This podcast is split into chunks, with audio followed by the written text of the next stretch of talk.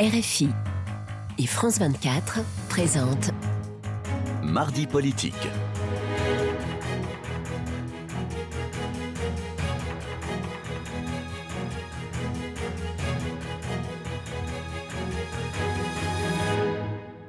C'est l'heure de Mardi politique sur France 24 et RFI. Bonsoir Frédéric Rivière. Bonsoir Rosine, bonsoir à tous. Et ensemble, nous recevons Pierre-Henri euh, Dumont. Bonsoir.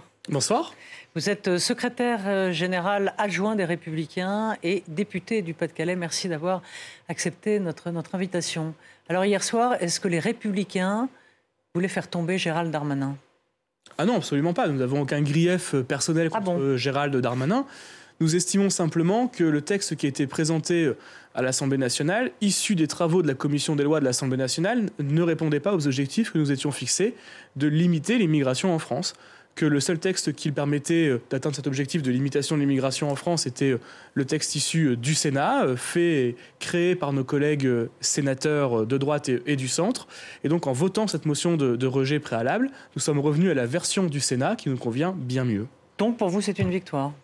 C'est pas une victoire. passé hier En tout cas, ce qui est sûr, c'est que le texte sur lequel sera débattu maintenant euh, ce, ce sujet de l'immigration euh, sera un texte qui euh, ira dans le sens que nous désirons pour notre pays, de limitation de l'immigration, certes de meilleure intégration de ceux qui sont déjà présents, mais surtout on empêche la création euh, de cette pompe aspirante qui était complètement folle mise en place dans euh, le texte de la commission des lois de l'Assemblée nationale, qui visait par le fameux article 4 bis, l'ancien article 3, dans sa première version, qui visait à permettre à des euh, travailleurs clandestins dans les métiers en tension d'être régularisés de façon automatique, pas simplement ceux qui sont déjà présents sur le territoire, mais ceux qui seraient amenés à être sur le territoire d'ici 2028. Alors cette motion de rejet elle a été adoptée euh, grâce au vote euh, des LR, vos votes, euh, mais aussi de la NUPES et du Rassemblement national. Et ce matin, Emmanuel Macron a dénoncé, je vais le citer, le cynisme l'incohérence et le jeu du pire joué, a-t-il dit, notamment par deux partis de gouvernement qui ont dirigé le pays pendant 40 ans. Donc c'est vous, euh, les LR et euh, le Parti socialiste qui sont visés. Qu'est-ce que vous lui répondriez au président de la République s'il était en face de vous? Bon, écoutez, il n'y a, pas grand-chose à répondre. Emmanuel Macron, c'est celui qui a dynamité la vie politique. Donc il ne peut pas se plaindre, après avoir dynamité les partis, euh, récupérer euh, les ambitions des uns et des autres personnels, euh, de se retrouver dans une situation où les partis bah, lui en veulent un petit peu, premièrement, et puis d'autre part, ne sont pas en accord avec la politique qu'il mène. Euh, Est-ce qu'il y a une, on va di- pas pardon, est-ce qu'il y a une proposer- dimension personnelle Non, je le- l'ai dit. Parce que je, je l'ai dit. je- Ciotti dit, je... en gros, ils peuvent pas se blairer, pardonnez-moi l'expression. Oh. Euh, il l'a traité du d'un excès du bris. euh, Il y a, il y a Ciotti en probablement parlant eu- de Darmanin. Alors, il y a probablement eu un excès de confiance. Euh, le ministre de l'Intérieur pensait euh, mordicus que la motion de rejet n'allait pas passer. Bon, la réalité, c'est que les députés et les républicains l'ont voté majoritairement, non pas pour faire chuter Gérald Darmanin, contre qui, pour la plupart d'entre nous, nous n'avons absolument euh, aucun euh, grief, personnel en tout cas, sur la politique qu'il mène, C'est pas ce évidemment. que dit Olivier Marleix. Et, ouais, mais à part quelques-uns. Évidemment, euh, nous en avons sur la politique qu'il mène. Euh, depuis 2017, il n'y a jamais eu autant d'entrées légales en France. Il y a 600 à 900 000 clandestins présents sur le territoire, d'après les chiffres du ministre de l'Intérieur. 75% des vols commis à Paris sont le fait d'étrangers. Donc on voit bien qu'il y a une difficulté manifeste avec l'immigration, que ceux qui ont ouvert grandes les portes de l'immigration en France, c'est, pardon de le dire, Emmanuel Macron et Gérald Darmanin, et qu'il était temps de mettre un terme à cette dérive. C'est ce pourquoi nous sommes revenus à la version de base du Sénat, qui est beaucoup plus dure, qui permet de transformer l'aide médicale d'État en aide médicale d'urgence, en supprimant les opérations de confort qui étaient payées par le contribuable français, recollement des oreilles, euh, lutte contre l'obésité, etc., etc., qui permettait de restreindre le droit du sol également, où on demandait à un enfant né de deux parents étrangers euh, de pouvoir euh, s'assurer de demander la nationalité française, et non pas que ce soit automatique. Voilà des exemples extrêmement Alors, concrets. et est-ce que vous vous rendez, quand on vous écoute, on a le sentiment que si on met les arguments côte à côte, les vôtres et ceux du Rassemblement national, ce sont absolument les mêmes? Quand Gérald Darmanin dit vous êtes la béquille du, du RN, est-ce que vous n'êtes pas ficelé par cette course à l'échalote que vous faites en permanence avec le Rassemblement national Nous sommes ficelés à rien du tout. Nous ne sommes pas plus la béquille du RN que nous sommes la béquille du gouvernement ou la béquille de quelqu'un d'autre. Nous sommes les députés des Républicains. Nous avons été élus sur un programme, euh, chacun dans nos circonscriptions, et nous défendons ce programme. On ne va pas nous reprocher à nous de faire en sorte que ce sur quoi nous avons été élus, ce pourquoi nos électeurs nous ont désignés pour les représenter à l'Assemblée nationale, soit appliqué et soit défendu. Nous n'avons jamais voté en tant qu'élus de droite pour une régularisation massive de plusieurs dizaines de milliers de clandestins de façon automatique.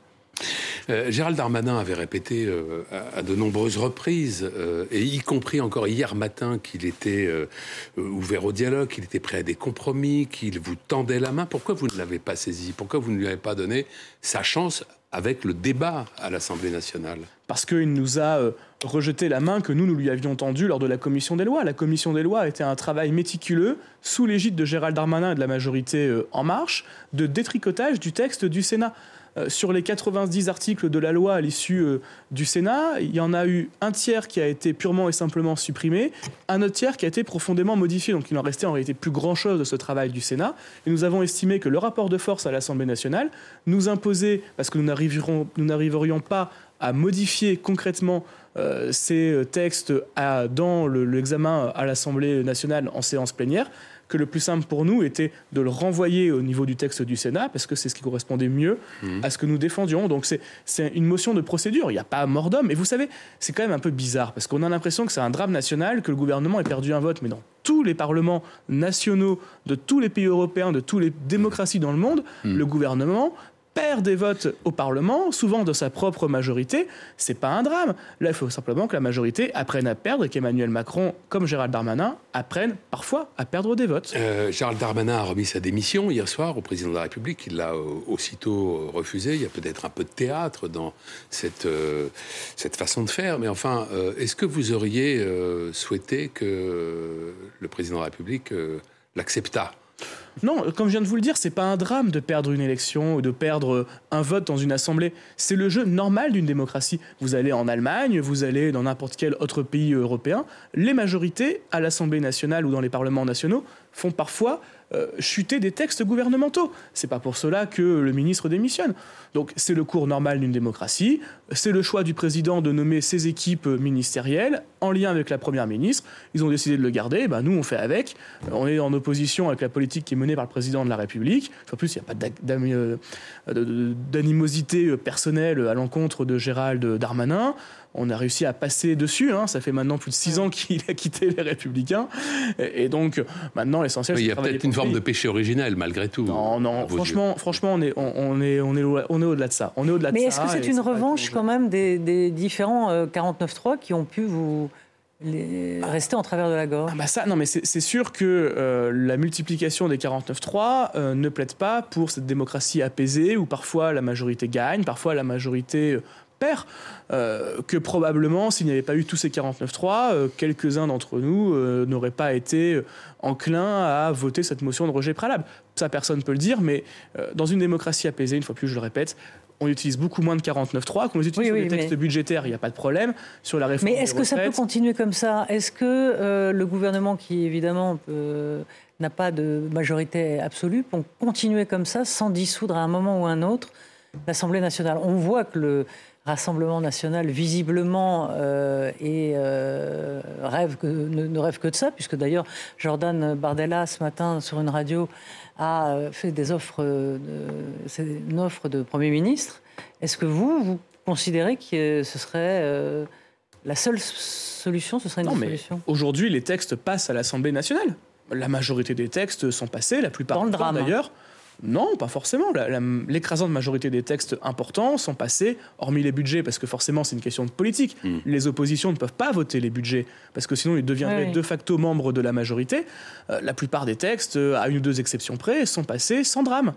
Bon, hmm. euh, et donc, euh, on, on l'a bien vu, c'est possible de faire passer des textes. Et puis, deuxièmement, pardon de le dire, mais s'il y a une dissolution, il faudrait quand même être sûr que l'Assemblée qui arrive à l'issue des élections soit pas moins gouvernable, euh, hmm. moins claire que euh, l'Assemblée aujourd'hui en place. Que ça n'est pas, à mon avis, très très très loin. Ça n'est pas là justement cette affaire de la dissolution, en, quelque sorte la, la limite des muscles que vous avez montrés euh, avec cette motion de rejet, la limite de vos forces. Parce qu'au fond, est-ce que vous n'êtes pas un peu intimement convaincu que vous avez plus à perdre qu'à gagner dans une dissolution chez les LR Mais attendez, mais une fois plus, vous vous rendez compte de la folie dans laquelle on est? Vous êtes en train de me parler de dissolution. Pourquoi? Parce qu'une motion de procédure a été adoptée à cinq voix près, sachant qu'il y avait huit députés de la majorité qui avaient piscine ce jour-là. Bon, enfin, pardon, euh, c'est pas un drame qu'un texte qui d'ailleurs poursuit son chemin parlementaire parce qu'il n'est pas n'importe quel texte, un texte sur lequel le gouvernement mais, il y aura, a, beaucoup communiqué, sur, qui était emblématique pour le ministre de l'Intérieur. Le, le, texte aujourd'hui ne s'est pas arrêté net, puisqu'il y a une commission mixte paritaire qui a été convoquée, que probablement en début de semaine prochaine, sept députés, sept hmm. sénateurs vont se réunir pour travailler sur le texte, et que le texte va revenir, si la conclusion de cette commission mixte paritaire est positive, devant euh, l'Assemblée et devant le Sénat. Donc au contraire, nous avons, grâce à ce vote, nous, députés les Républicains, accéléré le texte, puisque les débats euh, seront évidemment raccourcis à l'Assemblée nationale, hmm. mais le texte sera mis en application si une CMP conclusive beaucoup plus rapidement. Et sur la question de la dissolution, je vais vous dire un truc. Vous savez, moi je fais partie de ceux qui font de la politique et je n'ai pas peur de perdre une élection ni de me présenter. D'ailleurs, j'ai jamais perdu une seule élection de ma vie alors que j'en mène depuis plus de dix ans. Euh, et s'il y a une dissolution, évidemment que je me représenterai. mais je n'ai absolument, comme la plupart de mes collègues, pas peur d'une élection. On ne ferait pas de politique sinon. Ouais.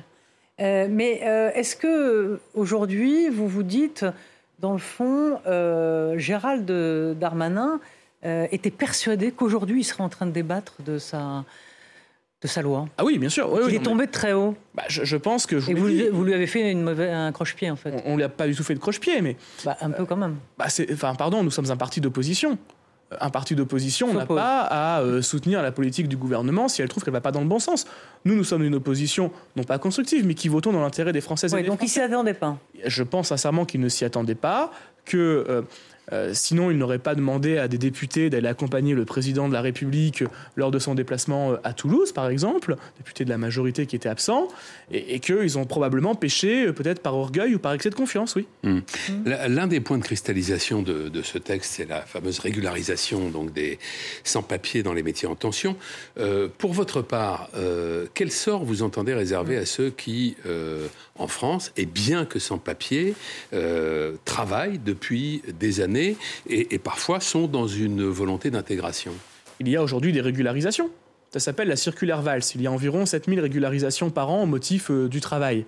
Bon, euh, il n'y a pas donc une situation où il n'y a personne qui est régularisé. Ce n'est pas vrai. Il peut y avoir des accidents de parcours, des moments où, par exemple, c'est compliqué d'avoir un rendez-vous à la préfecture parce qu'on ne peut pas renouveler son titre trois mois avant l'expiration de celui-ci, qu'il faut six mois pour avoir un rendez-vous et que donc on devient de facto sans papier. Euh, donc tout cela, il y a des process de régularisation, mais il n'y a pas besoin de l'inscrire dans la loi. Pourquoi est-ce que nous devrions créer un droit opposable à la régularisation qui permettrait de régulariser euh, des dizaines, voire des centaines de milliers de clandestins Pas simplement, une fois plus, tel que c'était écrit à l'issue de la commission des lois de l'Assemblée nationale, pas simplement ceux qui sont ici, mais ceux qui euh, qui seraient présents en France jusqu'au 31 décembre 2028, avec trois ans de séjour en France et euh, six mois de travail dans un métier euh, en tension sur les deux dernières années. Bon, vous comprenez bien que c'était évidemment impossible, qu'on ouvrait une boîte de Pandore pour les réseaux de filières clandestines et que nous ne pouvions évidemment pas accepter cela. Alors expliquez-nous ce qui va se passer. Euh, je fais un peu le résumé, c'est-à-dire donc cette cette CMP, cette commission mixte paritaire, va se réunir, on ne sait pas quand, mais sous peu, sept députés, sept sénateurs, et qui vont trouver un compromis sur un texte. Et le texte sur lequel le texte de base sera celui du euh, Sénat qui était euh, celui sur lequel vous étiez d'accord. Mhm. Mais il s'est allégé, on est d'accord, pour que les téléspectateurs comprennent bien, s'est allégé à l'Assemblée nationale. Mais là, il risque de se passer exactement la même chose. Bah, il y, a deux possibilités. La commission mixte paritaire va se réunir. Sept députés, sept sénateurs, puisque c'est la décision du gouvernement, euh, probablement en début de semaine prochaine, avec deux textes face à face. Le texte du Sénat issu du vote à l'Assemblée plénière du Sénat en séance publique, et une page blanche, qui sera le texte de l'Assemblée nationale. Soit il y a un accord, et le seul accord qui peut exister se trouve entre les, les, membres des Républicains, le membre député, les Républicains à la commission mixte paritaire et les quatre sénateurs, les Républicains d'une part, avec les cinq représentants de la majorité députés et sénateurs présents sur les 14, donc ça fait 10 voix, donc c'est une large majorité au sein de la CMP. Et on voit bien du coup que la question qui va se poser sera une question euh, de durcir le texte tel qu'on le veut. Si la CMP est conclusive, la commission mixte paritaire est conclusive, s'il y a un accord global, une majorité qui se dégage en commission mixte paritaire, eh bien il y aura une lecture des conclusions de la CMP conclusive euh, devant l'Assemblée nationale et devant le Sénat. Si c'est adopté, le texte est adopté, ça donc peut très bien se passer euh, d'ici une semaine. Le texte peut très bien, dans une semaine, dans dix jours, mm. être adopté définitivement. Ou alors, s'il n'y a pas d'accord, si les sénateurs les sept sénateurs et les sept députés se mettent pas d'accord, eh bien, il y aura une deuxième lecture, d'abord au Sénat, puis ensuite à l'Assemblée nationale. Mais est-ce que les LR euh, vont tenter de pousser leur avantage en essayant de durcir encore le texte par rapport à ce qu'il Hmm. était euh, lorsqu'il a quitté le Sénat? Oui, bien sûr, moi je plaide pour cela. Je pense qu'aujourd'hui. Encore plus dur. Je, je pense Donc rendre le compromis encore plus difficile. Non, pas rendre le compromis plus difficile. La réalité, c'est qu'aujourd'hui, les républicains ont la main. Parce qu'ils ont la majorité au sein de la commission mixte paritaire et que le texte sur lequel nous nous basons est celui euh, du Sénat.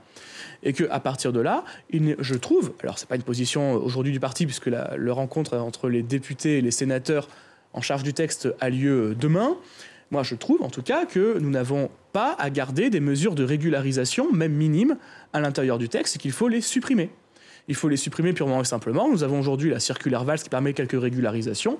Gardons cela sans remettre en cause la gestion du préfet qui peut le faire de façon très claire avec discernement. Alors si le texte est un peu adouci par l'Assemblée, par les députés de l'Assemblée nationale, et que euh, le gouvernement veut à tout prix passer son texte et qu'il le passe en 49.3, est-ce qu'il y aura une motion de censure, de défiance, pardon, de censure Une motion de censure sur le 49 Ah, C'est pas à moi de le dire. Il faudra voir déjà dans quel état va arriver le texte à l'Assemblée. Non mais a- vu d'avion comme ça. Bah, vu, vu d'avion, euh, il y aura. Si, en tout cas, les députés, les républicains, je ne sais pas si on va le déposer, c'est pas moi de prendre la décision.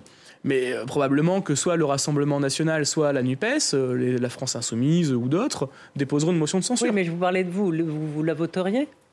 Bah, ça dépendra du texte qui, qui sera. Non, mais je peux pas vous le dire. C'est-à-dire que vous me demandez de me, me positionner sur une motion de censure sur un texte dont je ne connais pas le contenu parce qu'ils se réunissent euh, en début de semaine prochaine. Donc c'est pas possible de Dans, vous donner. dans votre volonté, vous, de raffermir le texte, vous voulez aller jusqu'à euh, s'exonérer, euh, s'affranchir de certaines contraintes du droit européen? Ah non, de toute façon, on est contraint par le droit européen. Mhm. Nous, nous disons et nous avions dit euh, lors de la niche parlementaire de jeudi dernier qu'il fallait faire une, réforme de la Constitution pour faire un opt-out, prendre une option euh, de euh, supériorité du droit national en matière migratoire sur le droit européen. Le gouvernement l'a refusé et on voit bien les conséquences. La conséquence, c'est qu'hier, Gérald Darmanin a dit le matin vous avez vu, il y a une décision de la Cour européenne des droits de l'homme qui a dit vous devez garder un ouzbek radicalisé en France, moi j'en ai rien à faire, j'envoie l'ouzbek en Ouzbékistan. Donc il a expulsé l'ouzbek en Ouzbékistan. Le soir même, le soir même, le Conseil d'État a dit non, non, vous devez respecter la CEDH, qui est l'état du droit actuel puisqu'il y a la, hiérarchie des normes. Et donc le Conseil d'État a condamné la France et le gouvernement à aller rechercher l'ouzbek en jet de la Donc République ça veut dire qu'il faut pour le ramener s'affranchir. en France. Il veut dire qu'il faut s'affranchir des hiérarchies Je, des non, normes. je dis juste que si on veut expulser efficacement, Ouais. il y a un sujet de droit européen, c'est vrai, mais qu'on ne peut pas s'en affranchir sans réforme de la Constitution. C'est pour cela que nous plaidons pour une réforme de la Constitution, faire en sorte que le droit français en matière migratoire, simplement en matière migratoire, prime sur le droit européen. Et c'est terminé. Merci Pierre-Henri Dumont. Merci à vous. Merci beaucoup. Merci. à Flore Simon et à Sigrid Azerwal. Merci à vous d'être venus. Merci Frédéric. À la semaine prochaine. Bonne soirée.